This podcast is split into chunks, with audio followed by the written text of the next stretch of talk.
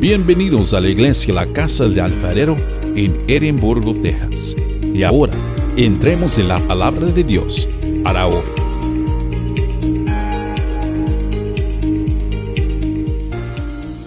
Pues estamos tratando el tema de el Cordero de Dios. Ah, el Cordero al que Juan se refería ya estaba profetizado eh, en muchos años atrás, como lo dice Isaías 53, lo profetizó que el Cordero de Dios que quita el pecado del mundo, que vendría a morir por todos nosotros y que vendría como un cordero. Yo creo que todos ustedes conocen los corderitos, ¿verdad? Eh, yo creo que alguno de ustedes ha, matado algún corderito. Esos corderitos, eh, nosotros tuvimos aquí mucho tiempo eh, una cría de muchos borreguitos. Y cuando mi esposo mataba a alguno, el corderito no gritaba. Eh, no, no son como otros animales, como por decir, cuando matan un puerco, ¿qué es lo que hace? Una gritadera que, la verdad, hay un corderito, se quedan mudos. Entonces, este, eh, así de esa manera nuestro Señor Jesucristo, cuando lo estaban calumniando, cuando lo estaban humillando, escupiendo, maltratando, hasta cuando fue el momento de llevarlo a la cruz, él no hizo absolutamente nada. Él se quedó callado, ¿verdad? Entonces, eh, es algo similar así nuestro Señor Jesucristo, por eso lo comparan como un corderito. Eh, y yo creo que si alguno de nosotros nos llegan a, ofender, nos llegan a golpear, a escupir, nosotros iba a salir nuestro yo, ¿verdad? Va a decir, oye, ¿por qué me estás haciendo eso? ¿Verdad? Nos vamos a tratar de defender. Pero eh, en nuestro Señor Jesucristo eso fue muy diferente. Él no dijo absolutamente nada. Y teniendo toda la razón, porque él no había hecho nada como para que lo golpearan, lo escupieran, lo torturaran. Él no había hecho absolutamente nada. Entonces, este, pero eso ya estaba profetizado todo lo que iba a pasar y por eso ah, pasó esto de, entregar el cordero, ¿verdad? Que fue nuestro Señor Jesucristo. Eh, quiero que se pongan de pie para leer la lectura, hermanos.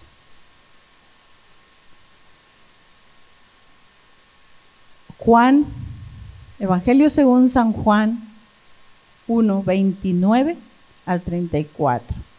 Dice, el siguiente día vio Juan a Jesús que venía a él y dijo, he aquí el Cordero de Dios que quita el pecado del mundo.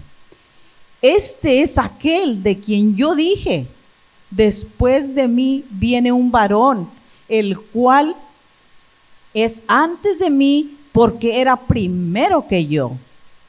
Y yo no lo conocía.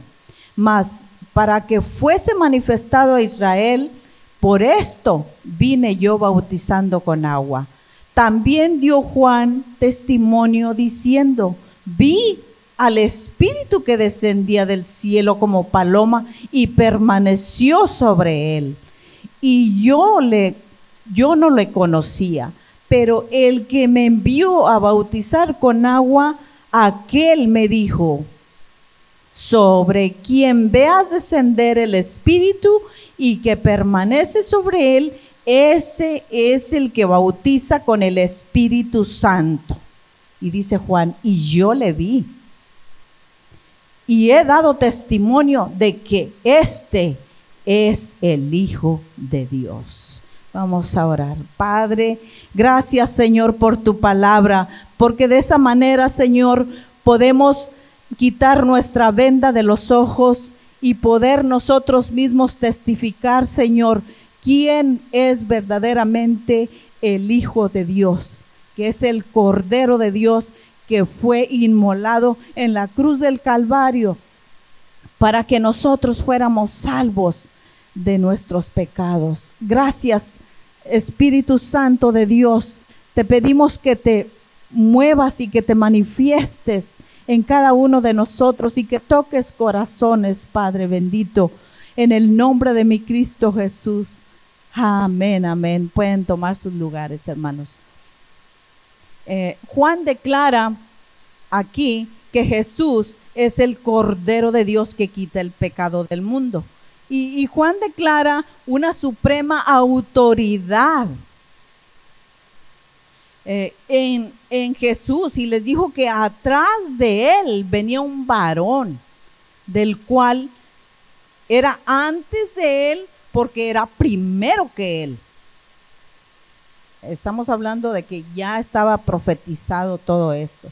Entonces, Juan le estaba dando el primer lugar en todo y para que fuera reconocido, porque Jesús no era reconocido en ese tiempo. Entonces aquí el que era reconocido, el que tenía fama era Juan, porque bautizaba, pero Juan solamente bautizaba con agua para el perdón de los pecados. Entonces, eh, Juan le estaba dando ese lugar supremo a nuestro Señor Jesucristo. Entonces, en, y en Juan 3:30 vemos cómo eh, Juan decía a, decía, a Jesús le toca crecer y a mí menguar, ¿verdad? Entonces, cuando Juan menciona de que no le conocía, era realmente que todavía no lo reconocía como el Mesías, ¿verdad? Entonces, Juan lo conocía como primo solamente de él. Y eh, hasta que, y hasta que en el momento de su bautismo, Juan confiesa que le tuvo que ser revelado y le fue revelado del Padre de, de, esto que acabamos de leer aquí, que dice, y yo no le conocía, dice, pero el que me envió a bautizar con agua, dice, aquel que me dijo sobre quien veas descender eh, el Espíritu y que permanece sobre él, dijo, ese es el que bautiza con el Espíritu Santo. Y dice Juan, y yo le vi, ¿verdad? Entonces, dice, y, le, y he dado testimonio de que este es el Hijo de Dios. ¿Verdad? Es bien importante eh, conocer la palabra para, para ver todo lo que estaba sucediendo aquí, eh, a lo que Juan se refería. Entonces, em, cuando nuestro Señor Jesucristo se presenta ante Juan para que lo bautizara, eso lo vemos en Mateo 3, 13 y 14 dice, entonces Jesús vino de Galilea a Juan al Jordán para ser bautizado por él. Dice, mas Juan se, se le oponía diciendo, yo necesito ser bautizado por ti. ¿Y tú vienes a mí? Dice, o sea que estas palabras nos dejan ver que sí lo conocía, ¿verdad? Que Juan sí conocía a Jesús antes de este momento, o sea, porque todavía el Espíritu Santo todavía no se posaba eh, en Jesús, ¿verdad? Y, y se entendía por eso de lo que Juan estaba diciendo. Entonces, eh, entendemos que la santidad de, de Jesús era superior a la de a la de Juan. Entonces, cuando a Jesús se le posa la paloma, entonces ya ahí es cuando Juan dice, ok, este es el Hijo de Dios, de quien me fue revelado. ¿Verdad? Y aunque Juan hubiera podido predicar sin bautizar, sin embargo, el bautismo en agua para el arrepentimiento era fundamental para preparar el camino. ¿Verdad? Eh, solamente cuando haya el arrepentimiento y confesión de pecados, el, lo cual era, era un significado de una sumisión al bautismo de Juan. De esa manera estaba preparando uh, Juan para recibir uh, a los pecadores, ¿verdad? Que se acercaran a, a nuestro Salvador Jesucristo. Eh, la Biblia dice en Mateo 3:16, dice, y Jesús, después que fue bautizado, subió luego del agua y he aquí los cielos, dice que los cielos le fueron abiertos y vio al Espíritu de Dios que descendía como paloma sobre él. Es ahí que Juan ya no le quedaron dudas de que él era el Hijo de Dios. Entonces, eh, cuando decía que no le conocía, eh, Juan vio un ungimiento en Jesús. O sea, vio que ya fue ungido para la misión que, le tenía eh, Dios ya preparada. Entonces, em, en Isaías 61.1 dice, el Espíritu de Jehová, el Señor, está sobre mí, porque me ungió Jehová. Me ha enviado a predicar buenas nuevas a los abatidos, a vendar a los quebrantados de corazón y a publicar libertad a los cautivos y a los presos de apertura de la cárcel. A veces, hermanos, estamos presos nosotros mismos y no nos sentimos libres porque no perdonamos. Estamos presos. Pensamos que si perdonamos le estamos haciendo un favor a, la otra persona por perdonarlos. Pero la realidad de la vida es que nos estamos haciendo el favor a nosotros mismos. Nos estamos sintiendo libres. Si ustedes pueden practicar el perdón, se van a sentir diferentes, se van a sentir que avanzan, se van a sentir como que mi vida está fluyendo mejor que antes.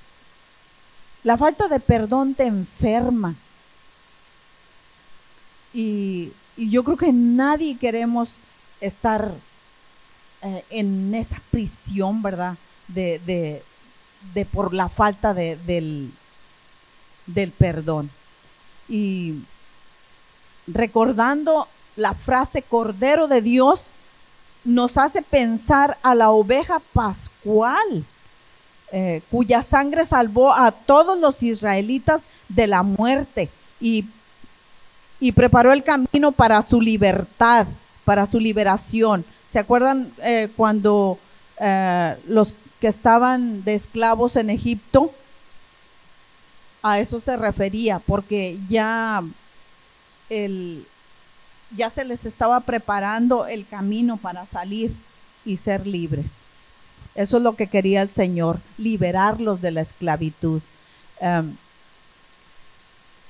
eh, el Cordero de la Pascua ya estaba en la mente de Juan. Notamos que en Génesis 22, del 1 al 13, donde Dios le ordena a Abraham que vaya y y sacrifique a su hijo, a su propio hijo. Le dice que lo vaya a sacrificar y Abraham en obediencia fue cuando lo llevó, pero pues iba con un dolor bien grande, ¿verdad? Pues quién va a querer sacrificar a su hijo. Entonces, eh, pero por la obediencia que, que, tuvo él en obedecer a nuestro Dios, eh, ¿Qué fue lo que hizo el Señor? Proveyó el cordero. Porque pues sabemos que Dios no iba a permitir que, que sacrificara, pero más sin embargo Dios vio la obediencia de Abraham, ¿verdad? Entonces, O sea que desde antes de Cristo ya estaba profetizado sobre el cordero que venía para quitar el pecado del mundo. Y ese cordero se llama Jesús. Amén. Y porque antes de Cristo sabemos que sacrificaban ovejas, pero las sacrificaban a diario, hermanos, porque todos los días pecaban, ¿verdad? Entonces, y esas ovejas, la Biblia dice que debían de ser sin defecto, eh, porque el Señor se le da lo, de, lo mejor, ¿verdad? Debemos de darle siempre lo mejor al Señor y con frecuencia escuchamos a gente, eh, mi esposo y yo, ¿verdad? Eh, a veces escuchábamos gente que decía, vamos a regalar esto al campamento pero a veces, hermanos, regalaban cosas bien feas que no servían. Y, y cuando leemos la palabra decimos, pues si le estoy dando algo bien feo para el Señor, porque es para el Señor, realmente es para el Señor. Y, y no debe de ser así. Si debemos de regalar algo, aquí la Biblia nos muestra de, que, de que si vamos a, dar un, un eh, corderito, ¿verdad? Al, al Señor debe de ser sin mancha, debe de ser sin defecto, debe de ser lo mejor para el Señor. Amén. Ahora, aquí vamos, vemos que, que, el profeta Isaías en el capítulo 53, verso 7, dice, angustiado él y afligido no abrió su boca como cordero fue llevado al matadero y como oveja delante de sus trasquiladores enmudeció y no abrió su boca. ¿Se acuerdan lo que les estaba diciendo de los corderitos? No abren su boca, se quedan calladitos. Así fue eso profetizado de, del profeta Isaías en el versículo 53 digo, perdón, en el capítulo 53. Eh, ya estaba profetizado, ¿verdad? Entonces, eh, ahora conocemos como el Cordero de Dios, el mismo Cordero conquistado que aplasta las fuerzas malignas, las fuerzas satánicas las fuerzas del infierno. O sea, todo eso lo aplasta nuestro Señor Jesucristo. Y es poderoso para destruir. Es poderoso nuestro Señor Jesucristo. Eh, para nuestro Señor Jesucristo, si tú vas a Él, te quita el dolor, te quita la angustia, te quita la preocupación, te quita el estrés. Cuando tú vas y dices, pues no me siento bien, yo quiero estar un ratito en la presencia de Dios. Hace, hace días y me ha estado hablando una, una mujer que me dice, ¿puedo hablar con María Calera? Le digo, sí, dígame, yo soy. Dice, es que le estamos hablando de vida y salud. Eh, ¿Tiene tiempo para escucharme? yo le digo, ay, señorita, le digo, ando súper bien ocupada y ya me ha hablado varias veces y le digo, este, estaba en el restaurante allá con Luis porque eh, estábamos, íbamos a tener una reunión y me habla en ese momento, le digo, en este momento tengo una reunión, le dije, así es que no puedo atenderla. Y, y luego dice, pues es que debe de estar un poquito tranquila, dice, anda muy acelerada. Le dije, es que pues así ando, le dije. Y, ya le dije yo a mi papá que el día que yo descanse va a ser cuando me vaya con el Señor. Porque le digo, ando para arriba y para abajo. Y me dice la hermana María Ovalle, me dice, porque estuvieron aquí ayudándome con unas cosas de electricidad y, y, y, este, y me viene y me ayuda a hacer el aseo del templo, de los baños y, y quiero que quiero decirles que me acaba de decir que quiere ser la maestra de los niños. Gloria a Dios. Que Dios está proveyendo. Eh, nada más que estamos esperando, le dije que se, se metió un zorrillo y anda dejando un olor que no me gusta. Y este, y estoy esperando que se vaya ese olor. Entonces, este, pero me dice, ay hermana, dice, pues coma un poquito, dice, pero coma algo, porque le, digo, a veces me la paso todo el día sin comer y Gustavo me había dado un taco, pero dije, no, voy a comer allá y me atrasaron la reunión y ahí voy y hasta que ya llegué yo allá y, y dijo Luis, vente a comer y ya me puse a comer y comí primero que ellos. Pero a veces andamos tan acelerados, hermanos, que le dije a la señorita, dije, las únicas horas que yo ah, puedo tener paz es cuando estoy en la presencia del Señor. ¿Verdad? Cuando voy y doblo rodillas y le digo, Señor, ayúdame en lo que necesite. Y ahí estoy hablando con mi Padre. Entonces, eh, el Señor tiene poder para quitarnos de todo ese afán, para quitar toda tristeza, todo dolor, todo vicio, toda falta de perdón. El Señor es poderoso, hermanos. Pero nosotros debemos de tomar el tiempo para estar en su presencia. Amén.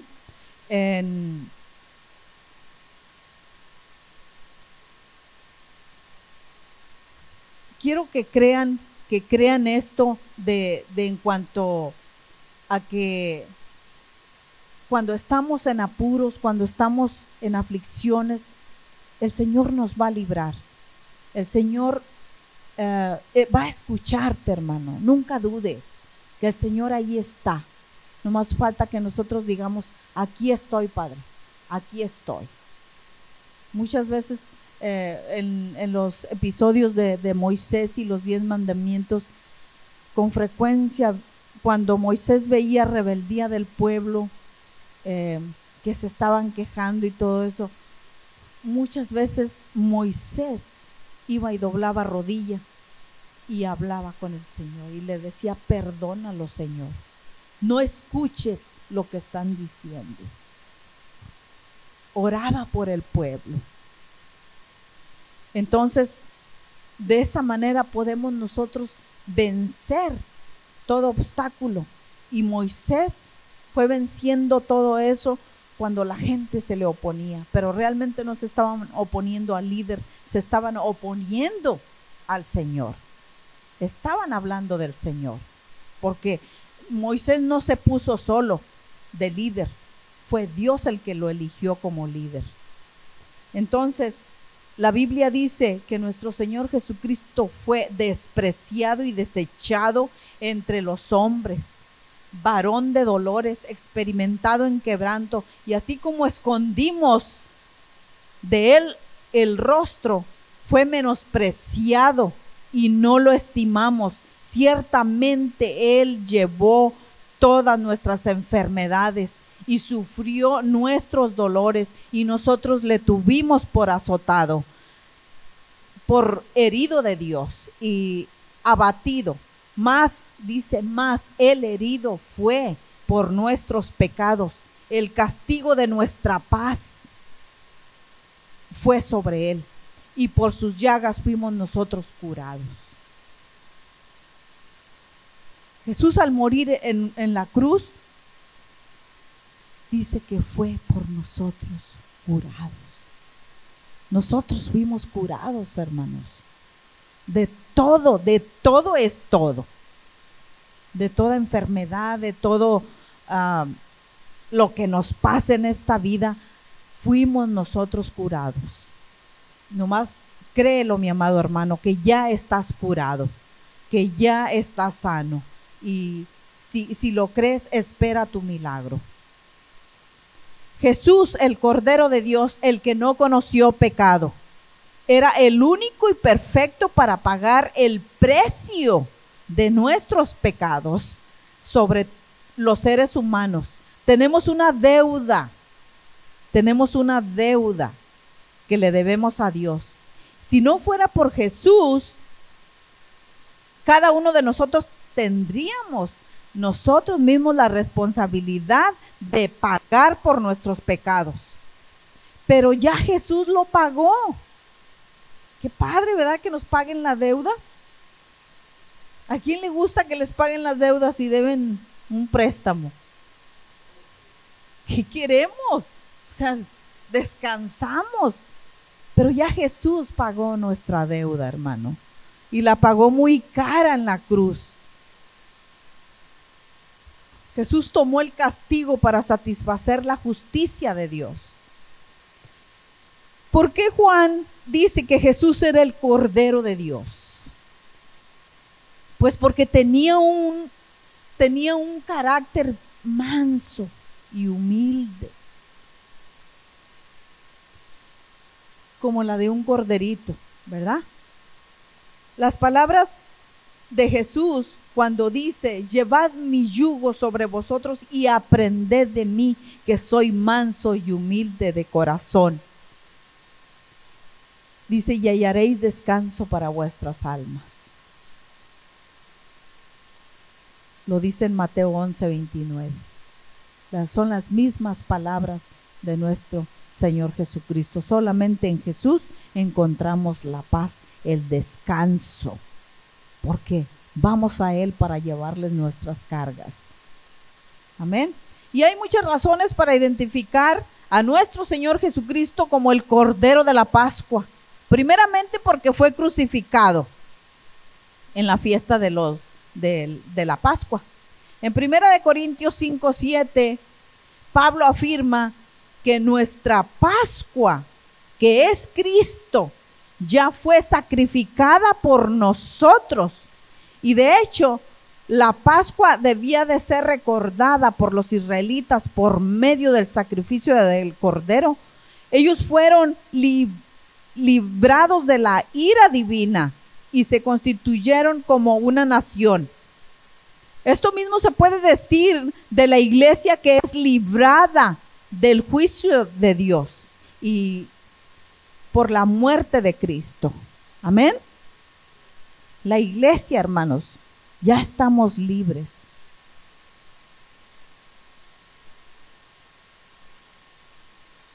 En Isaías 53, 6 dice que todos, todos nos descarríamos. No está diciendo que algunos, está diciendo que todos nos descarríamos eh, como ovejas. Cada cual se apartó de su camino. Dice, más Jehová cargó en él el pecado de todos nosotros. Por eso en Juan 1, perdón, en primera de Juan 3.5 dice, y sabéis que Él apareció para quitar nuestros pecados. El pago que Jesús hizo en la cruz es más que suficiente para cubrir los pecados de todos nosotros.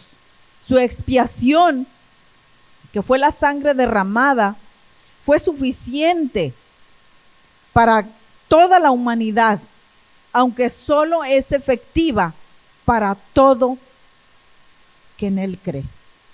No es para el que no cree, es para el que cree. Y evidentemente los judíos no esperaban un Mesías de ese tipo, esperaban un Mesías que, no iba a sufrir, ¿verdad? Entonces por eso dudaban que Jesús era el Mesías. Y de hecho a los discípulos les costó mucho entender que Jesús era el Cordero de Dios que quita el pecado del mundo, porque ellos no pensaban, o sea, pensaban igual que, que, que el Mesías no iba a sufrir, no venía a sufrir. Y dentro de sus prioridades no estaba la salvación del pecado, sino de sus enemigos, los romanos. Por eso fue la razón que Jesús fue rechazado por el pueblo. Entonces era necesario que Jesús, como el Cordero de Dios, derramara su sangre en la cruz del Calvario para que el perdón de, de nuestros pecados, ¿verdad? Veamos qué nos dice Hebreos 9:22. Hebreos 9:22 dice, y casi todo es purificado según la ley, con sangre y sin purificado según la ley, dice con sangre y sin derramamiento de sangre no se hace remisión. ¿Ok? Se refiere a que sin derramamiento de sangre no hay perdón de pecados. Y por eso la paga del pecado es muerte. Ya Jesús nos libró de todos nuestros pecados. Nadie en este mundo, absolutamente nadie, puede llevar o cargar con la culpa del pecado de alguna persona. Con frecuencia escucho gente que dice que no tiene paz porque se siente con muchos pecados, que se sienten bien cargados. Ahora imagínense a nuestro Señor Jesucristo cargando con todos los pecados de toda la humanidad. Por eso les digo que nadie puede cargar con los pecados de los demás. Solamente, solamente el Hijo de Dios podía hacerlo. Llevar esa cruz de nuestros pecados. Nadie soportaría esto, hermanos. Se mueren y no resucitan. Si van y lo crucifican, se muere y no lo resucitan. Solamente aquel que es poderoso para resucitar pudo llevar nuestros pecados.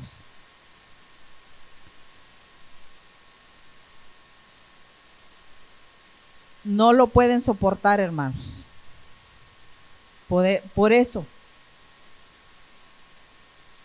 que nadie se atreva a llevar esto. Amén en, Juan 10, 17 y 18 dice, por eso me ama el Padre. Dice, por eso me ama el Padre, porque yo pongo mi vida para volverla a tomar. Nadie me la quita, sino que yo de mí mismo la pongo. Tengo poder para ponerla y tengo poder para volverla a tomar. Nos está aclarando que solamente él lo puede hacer. Y Él tiene el poder. Quiero que se pongan de pie, hermanos, ya voy a terminar.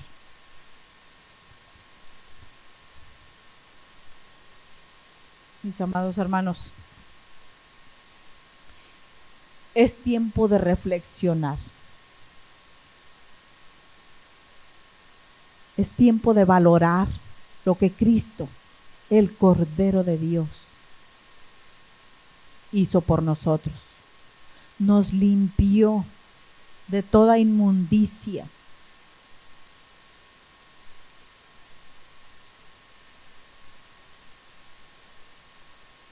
Vivamos una vida, hermanos, que honre a Dios. Con frecuencia decía mi esposo, si te estás portando mal allá donde andes afuera, por favor no digas que eres de la casa del alfarero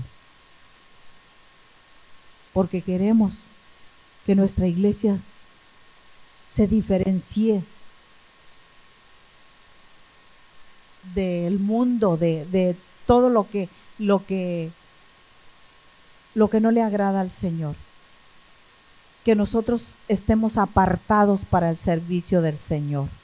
Que, que, que nosotros mismos, si sabemos que está mal, que demos la vuelta, nos arrepintamos de todo eso y no, no entremos nosotros en el pecado. Porque el pecado nos va a agarrar, ya para cuando acordemos, hermanos, vamos a sentir la soga en el cuello que nos estamos ahorcando solos. Porque el diablo es muy astuto y nos va a llevar de poquito en poquito, en poquito, en poquito, hasta que la verdad no soportemos. Juan ya nos preparó el camino que era nuestro Señor Jesucristo, que venía Él a salvarnos. Ya los que estamos aquí, que ya somos salvos, vivamos una vida agradable al Señor. Quiero que, pongan su fe en el Señor, en que si están viviendo algo que no le agrada al Señor, que si han cometido algún pecado, que le digan, aquí estoy, Señor, perdóname. No puedo más con esta carga, no puedo más con, esto, con este pecado. Quiero que me ayudes y el Señor te va a ayudar. El Señor te va a ayudar, no lo dudes. Pero necesitas tú poner de tu parte, acercarte al Señor con esa fe inquebrantable, con esa fe que no dude. Y el Señor ahí está para ayudarte. Quiero que pase al altar toda aquella persona que se sienta cargada. La Biblia dice, venid a mí todos los que estáis trabajados y cargados, que yo os haré descansar, dice el Señor. No te sientas cargado, hermano. Necesitas avanzar. Deja esa falta de perdón. Deja el odio, el rencor, que no te va a ayudar a nada. Dios nos quiere con un corazón limpio. Por eso Dios nos dice, dame, hijo mío, tu corazón. Porque Dios quiere nuestro corazón. Si nosotros no le entregamos nuestro corazón al Señor, el enemigo va a filtrarse y nos va a hacer garras. Sabemos que el diablo vino para robar, matar y destruir, pero Dios vino a darnos vida y vida en abundancia. Amén. Pero quiere que vivas libre. No quiere que andes acá como la del película del peregrino con un con un montón de costalote bien grande de, de, de como joroba se le veía y ya no podía él caminar. Hasta que fue a la cruz, se postró, se cayó toda esa carga. No se mira, hermanos, la carga que nosotros traemos. Se mirara acá, todo lo que traigamos cargando, ojalá y se mirara, ¿verdad? Solamente si, si, si andamos libres podemos avanzar. Amén. Quiero que pase todo aquel al altar, todo el que quiera ponerse a cuentas con Dios, todo el que quiera pedirle perdón al Señor, todo, todo el que quiera la presencia de Dios en su hogar, en su matrimonio, con sus hijos todo el que quiera que esa presencia, por favor, pase al altar. El altar está dispuesto para todos. El Espíritu Santo de Dios está moviendo en estos momentos y recibe, recibe esa bendición de, de irte libre, de que ya no andes cargando todas esas cargas que no te pertenecen. Por eso el Señor te dice, ven a mí, deja tu carga, porque yo te voy a hacer descansar. Quiero que me pongas un, canto, mijito, de fondo. Pídele perdón. Tú, solamente tú y Dios saben qué es lo que está pasando en tu corazón. ¿Qué cargas traes ahí arrastrando? Pídele perdón al Señor con todo tu corazón. Sabemos que el Señor no desprecia un corazón contrito y humillado. Ven al Señor con ese corazón contrito y humillado. El Señor no te va a despreciar. Aquí está el Señor. Aquí está el Espíritu Santo de Dios. Que toque esos corazones abatidos, esos corazones afligidos, esos corazones endurecidos, esos corazones llenos de odio, esos corazones llenos de rencor. Ya, suelta esa carga, suéltala. En el nombre del Señor.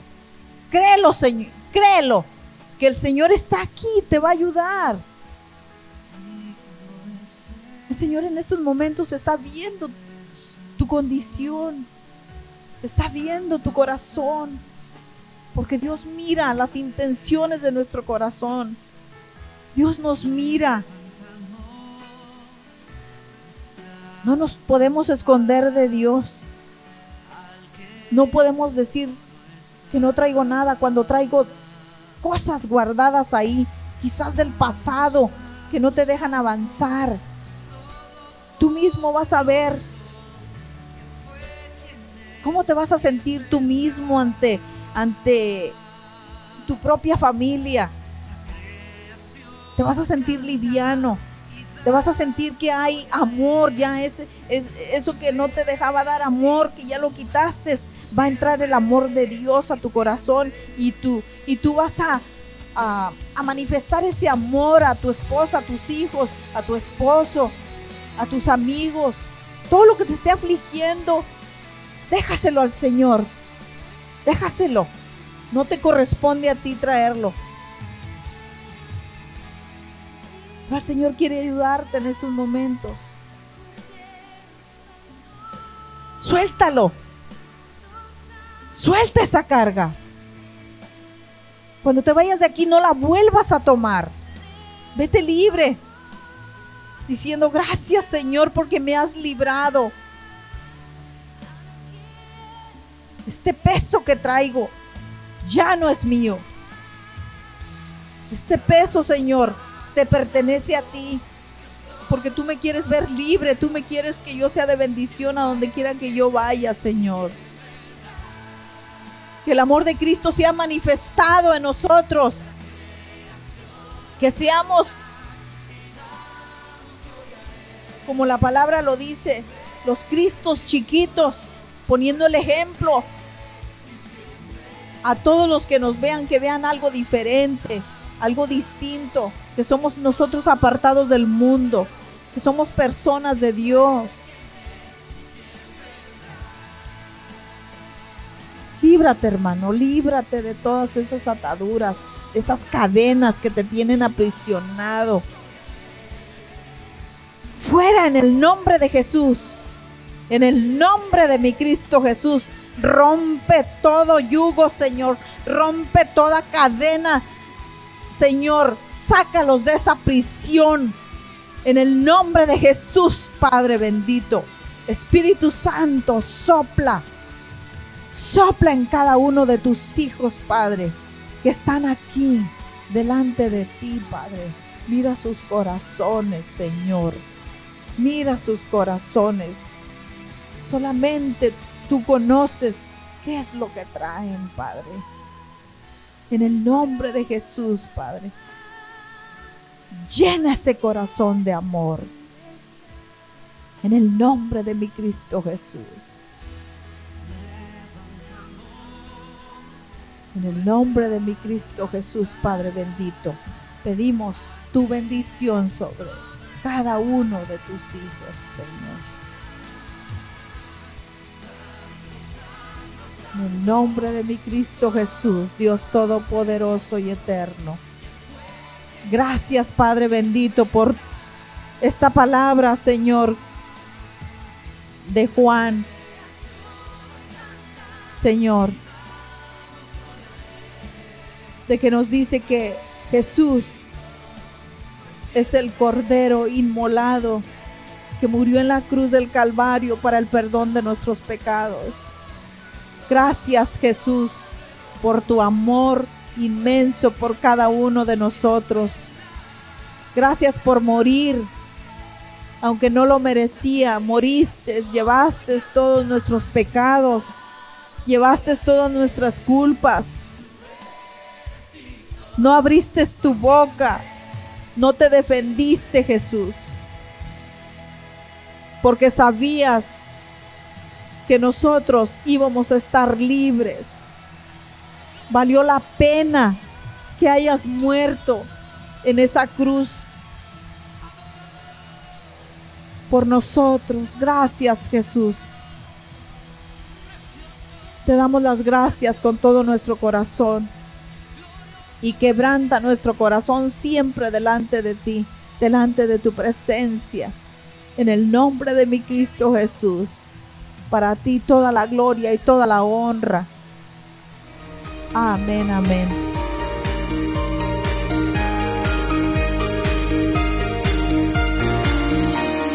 Gracias por escuchar el mensaje de hoy. Para más información, visítanos en nuestra página web en carloscalera.us. carloscalera.us. Te bendecimos en el nombre del Señor.